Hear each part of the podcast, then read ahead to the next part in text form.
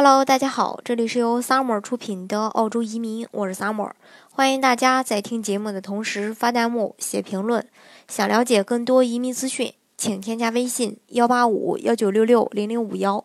或关注微信公众号“老移民 Summer”，关注国内外最专业的移民交流平台，一起交流移民路上遇到的各种疑难问题，让移民无后顾之忧。那澳洲虽然说，呃，移民的方式有很多，但是目前通过率最高、人数申请最多的，依然还是澳洲的幺八八 A 商业投资类移民。而在此期间，申请人会遇上各种各样的问题。那么，如何去解决和避免？那今天呢，就跟大家来分享一下。首先啊，大家可能会去会考虑一下，说澳洲有那么多的这个州，去哪个州，呃，创业最好呢？是这样的，呃，澳洲它每个州都会有自己的一个幺八八 A 移民项目，那前提是是否每个州都适合你去开展做生意，呃，这个是不一定的，因为各个州呃在这个移民政策上它有一些不同的规定，比如说维州的限制就最少，那新南威尔士州建立生意的门槛和成本就相对比较高。昆士兰州的政策最严格，申请人可以优先考虑一下维州啊、西澳、南澳啊，因为它仍然对小生意开放，并且没有类别的限制。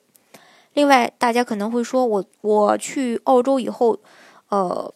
就是什么样的生意类型是移民官比较喜欢的？那移民官他比较倾向于申请人有管理生意的能力，那生意选择不是哪种微，不是那种就是微利或者亏钱的自建的或进出口贸易的。以及大中型实体店，移民官呢希望申请人的生意在当地盈利的同时，可以增加当地的就业、政府的税收以及市场的竞争力。另外，啊，大家可能会说，这个八八八的生意从什么时候开始去做？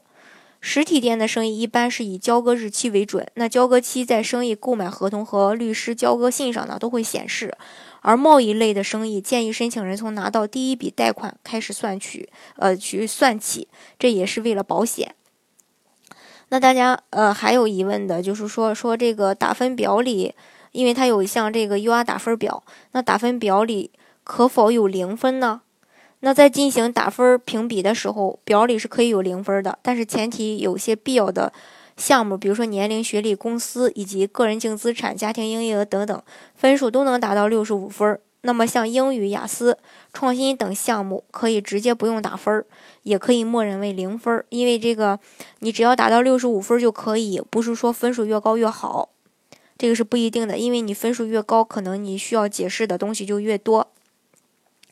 这是这一点，大家呢要注意。另外就是这个资产证明总额的方式，这个需要先了解净资产包括哪些，才能有后续的资产证明方式。那首先，净资产包括个人资产和公司资资产两种，个人资产又包括房产、银行存款、股票、基金等等。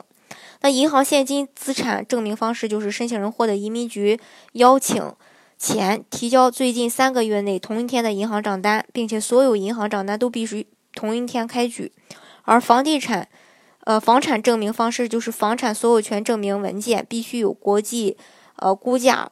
呃，这个国际估价行出具的这个房产评估，包括房产所有权证、土地使用权，呃，这个土地使用权的使用证、贷款证明等等。公司净资产的证明就是提供有国际审计标准审查的有限审计报告。这个报告必须有澳洲或香港注册会计师出具，结算日期也必须是在申请人获邀申请前三个月内。